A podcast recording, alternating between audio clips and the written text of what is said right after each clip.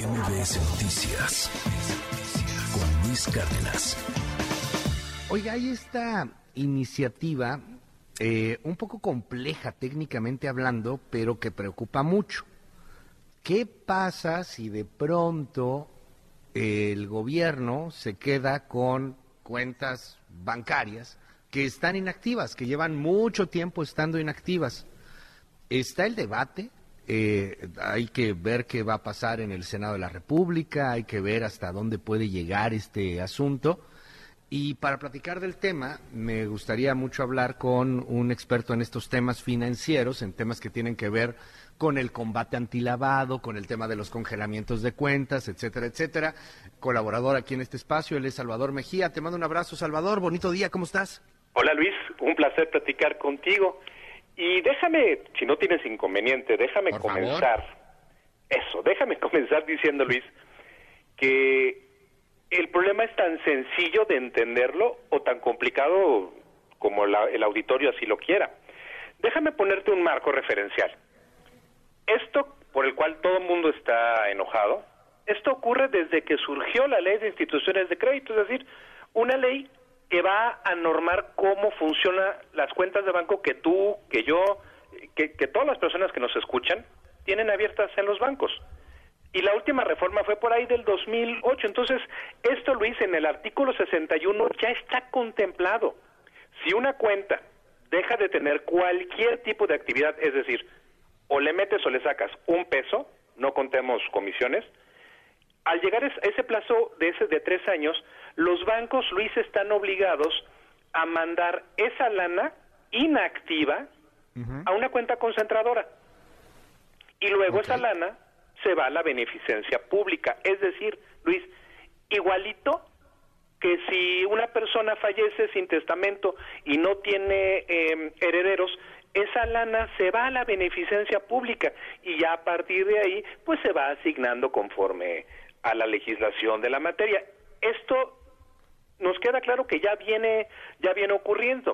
El problema, Luis, es cuando vienen estos ingeniosos, ingeniosísimos diputados de, Morena, eh, eh, Nacho Mier y Juanita Guerra, y nos vienen a decir que ahora este ese dinero, ese mismo dinero, en los mismos plazos, aunque hay algunos artículos que traen ahí malas cuentas, siguen siendo los mismos tres años, le meten algunas cosas muy raras de entender, que yo creo que hasta legalmente están mal, pero resulta ser que ahora ese dinero, en vez de pasar a la beneficencia, se pasa a las entidades que se encargan de la seguridad pública, es decir, a la Guardia Nacional, Luis, es decir, al ejército. Digo, total, no sé si a alguien le sorprenda esto, pero ¿qué es lo que a mí me enoja? ¿Qué es lo que me pone muy de malas, Luis? Que lo que lo que se fundamentan los diputados Mier y Guerra es en que los procesos de extinción de dominio para poder eh, quedarnos con, con el dinero de la delincuencia organizada son muy tardados. Ah, caray. Entonces los diputados, fíjate qué peligroso, Luis, los diputados los que nos están diciendo es que todo ese dinero que está inactivo en cuentas inactivas pertenece a la delincuencia organizada. ¿Y qué crees, ah, Luis? Eso es una mentira brutal. Y en este momento te lo voy a demostrar, se lo voy a comprobar al auditorio. Yo tengo cuentas de banco. Y yo tengo una cuenta de cuando yo cobraba todavía sueldos, eh, en la prehistoria, donde tenía yo una quincena todavía. Yo tengo una cuenta en un banco abandonada y me acabo de enterar que sigue activa. Te estoy hablando de hace más de 10 años, Luis. Esa cuenta está en una... el, el, peso que me quedaba en esa cuenta se fue a una cuenta concentradora.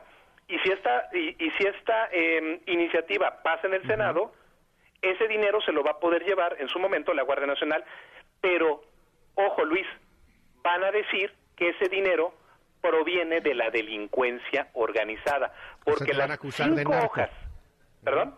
Te van a acusar de narco, de, Me, ¿Por qué no? Ah, espérame, ahí te voy, Luis, porque las eh, toda ley para el auditorio, toda ley eh, viene acompañada de una exposición de motivos, es decir, una explicación de por qué diablos necesitamos eh, esta ley o cambiar esta otra ley, ¿no? Las cinco hojas de la exposición de estos diputados está fundamentada en el poderío del narco y en que no somos capaces de llevar a cabo extinción de dominio. La PGR, sí, la PGR de Peña Nieto, la PGR de Calderón, pero lo mismo para la FGR de López Obrador. No logramos este quedarnos con el recurso de los narcos, pues sí, porque pues, las autoridades no son capaces de llevar a cabo sus funciones. Oye, Entonces, dime. vamos ahí, eh, nada más para que nos quede muy claro, ver, ¿esto ya existía? O sea, tú me dijiste, eh, en tres años, ¿me, ¿te escuché bien? En tres años. en tres años, es el mismo plazo. Si esa cuenta en tres años no tiene movimientos, se va a la cuenta concentradora y a partir de ahí... Hay, hay gente que, que a lo mejor mete, eh, no sé, un peso, quince pesos, que se te olvida, pero ¿a poco no hay un límite? O sea, a lo mejor alguien en alguna ocasión, no sé, tuvo diez mil pesos y lo metió en una cuenta. ¿Y la olvidó? tres años lo pierde? No. Bueno, perdón Luis, déjame complicarte el ejemplo. Imagínate de alguien que fallece o imagínate a alguien que cae en estado de coma. Ok. Ahora, si tú abres una cuenta de banco, Luis, recuerda por favor que siempre eh, que vamos a estar obligados a señalar a, una persona como nuestro beneficiario. Entonces, ¿qué consejo le podemos dar ahorita al auditorio en caliente? Uno, pues si, tienen ahí una cuenta de banco que eso es su ahorro, los intereses que le genere no son, eh, no se va a considerar como movimiento. Métanle un pesito, vayan corriendo y métanle un, pesito a su a, su cuenta. Lo segundo, si usted tiene familiares y nuestro auditorio tiene familiares grandes, pueden acudir incluso a la Conduce, pueden, eh, pueden optar por buscar si sus familiares tienen cuentas de banco y si ellos o, ellos o quién es beneficiario y, y acercarse al banco para poder expresar lo que su derecho convenga. Oye, tengo un familiar adulto mayor, tengo un familiar con una condición médica y de esa manera pueden interrumpir estos estos plazos porque de otra forma les puede pasar lo que ya está ocurriendo. Si no hay movimientos, pues no es que te lo quite el gobierno, se va por ley, se va a la beneficencia pública. El problema es que ahora quieren que esa lana, pues se la queden, se la quede la Sedena, en pocas palabras. Pero si no hay movimientos, no importa la cantidad de dinero que sea. O sea, es que a lo mejor alguien en algún momento tuvo un extra de pues una lanita más, o sea, no, no el mínimo, pues. Sí, no, lo que importa, Luis, lo que importa aquí no es la lana, no es el monto. Lo que importa es que no se mueva. ¿Y por qué? Y eso es justamente, Luis, lo peligroso. ¿Por qué? Porque eh, tanto, y fíjate, eh, yo no lo había visto, hoy en Milenio nos dan dos datos. El primero es que hay un aproximado de 21 mil millones de, de pesos en estas cuentas, les llaman ellos abandonadas. Eso es lo primero. Y lo segundo es que, y esto es bien peligroso, el presidente de la Comisión Nacional Bancaria de Valores coincide con, con el diputado Mier diciendo que estos dineros, los recursos que están en cuentas olvidadas, y voy a citar, son de procedencia ilícita. Entonces, es correcto que se vaya a las labores de, de, seguridad. Eso es lo que dice el presidente de la CNB. Por lo tanto, pues no estamos pensando en cuentas que tengan necesariamente pues lo que puede tener una persona, de, un ciudadano de a pie, cinco mil pesitos, cincuenta mil pesitos. Puede ser que haya cuentas, y las y existen, Luis, hay cuentas por, ¿qué quieres? 10, 15, 20 millones de pesos.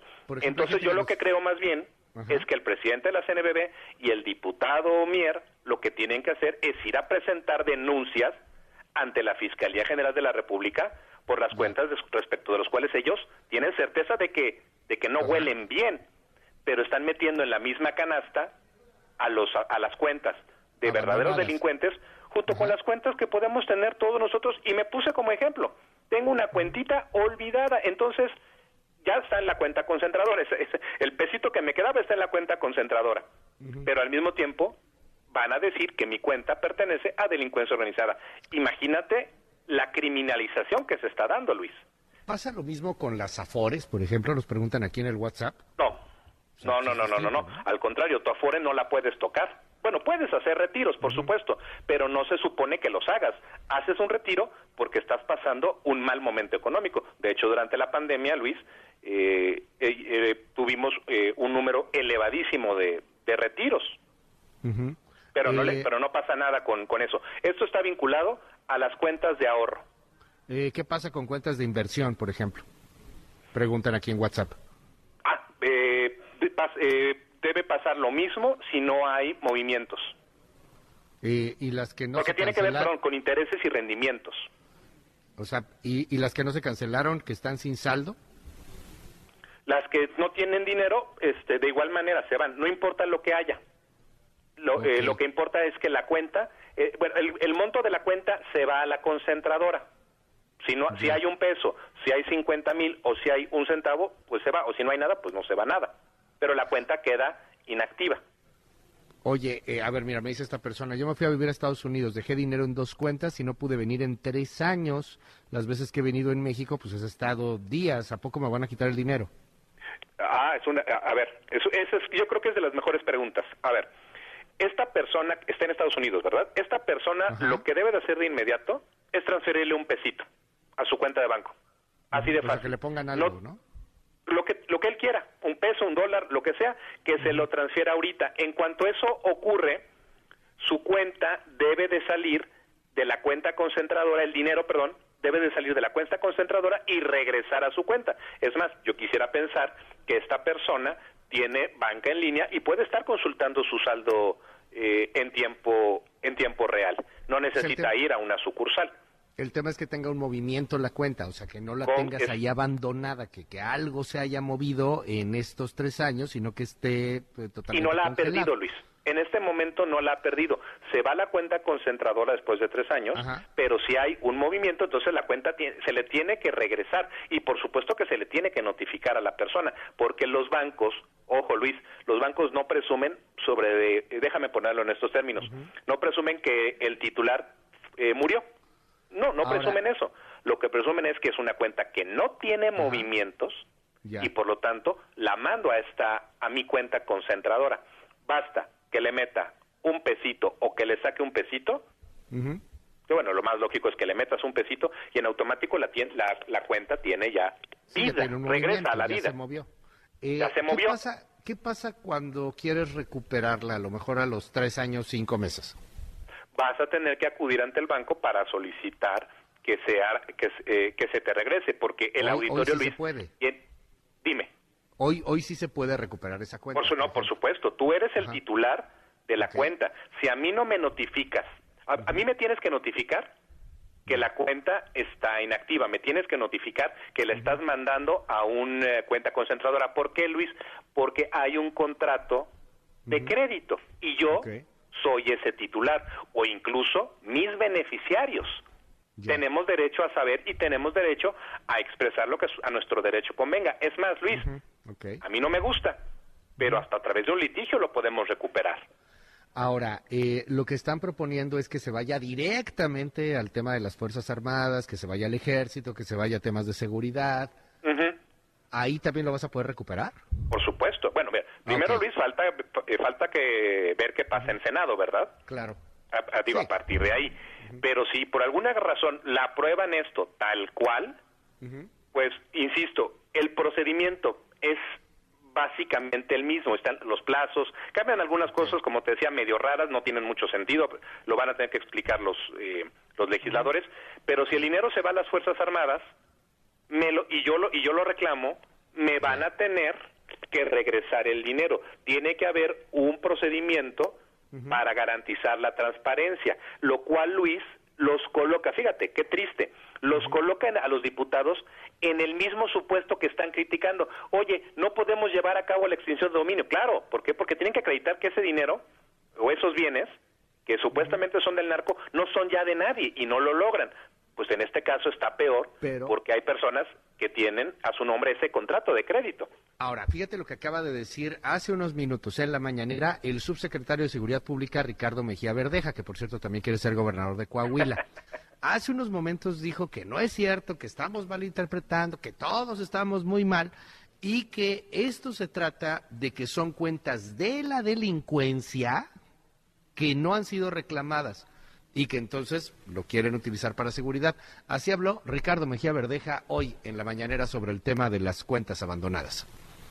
El espíritu de la ley, como se explicó, es todos estos bienes eh, financieros, es decir, dinero que es recuperada de cuentas de la delincuencia, del crimen organizado, de temas de extorsión, que desde luego ya una vez que son eh, aseguradas, pues no son reclamadas por estos grupos delictivos. El objetivo es poder utilizar esos recursos para un fin público. ¿Qué opinas, Salvador? Que la ignorancia es temeraria, Luis. ¿Por qué? No, lo que acaba de decir el subsecretario diagonal candidato es totalmente falso. Falso hasta la pared enfrente. Él ya está, fíjate, es el tercero, junto con Jesús de la Fuente, de la CNBB, el diputado Mier, y ahora él, están diciendo que ese dinero en cuentas inactivas ya son de la delincuencia organizada sin que haya una carpeta, sin que hayan eh, la hayan judicializado, sin que se haya ido a, ya a un, proceso legal, sin que una jueza haya determinado este, una sentencia condenatoria. No, no, para el, para el subsecretario ese es dinero de la delincuencia organizada. Lo que está diciendo es una barbaridad, Luis. De plano. Así de sencillo, la temeridad, la ignorancia. Oye, eh, a ver, eh, cuéntame, porque aquí también hay mucha gente que nos está preguntando cosas en torno al, al, tema de la recuperación. ¿Podría recuperar este poco dinero que ya no pude sacar en su momento y que nunca me fue notificado o siempre tienen que notificar? tú tienes que... Los bancos tienen la obligación de notificarles siempre a los clientes respecto del estatus de las cuentas. Y si los clientes acuden ante los bancos en una primera instancia eh, a solicitar esto y es tienen una resolución negativa, pueden acudir ante la Conducef. Y si ahí vuelven a tener una respuesta negativa, entonces pueden hacerlo vía eh, judicial, vía, vía una, una demanda de carácter mercantil. De que pueden, pueden. El camino será, Luis, un poquito más agresivo que el otro, pero todos tenemos derecho a, eh, a reclamar el dinero que tenemos en estas cuentas.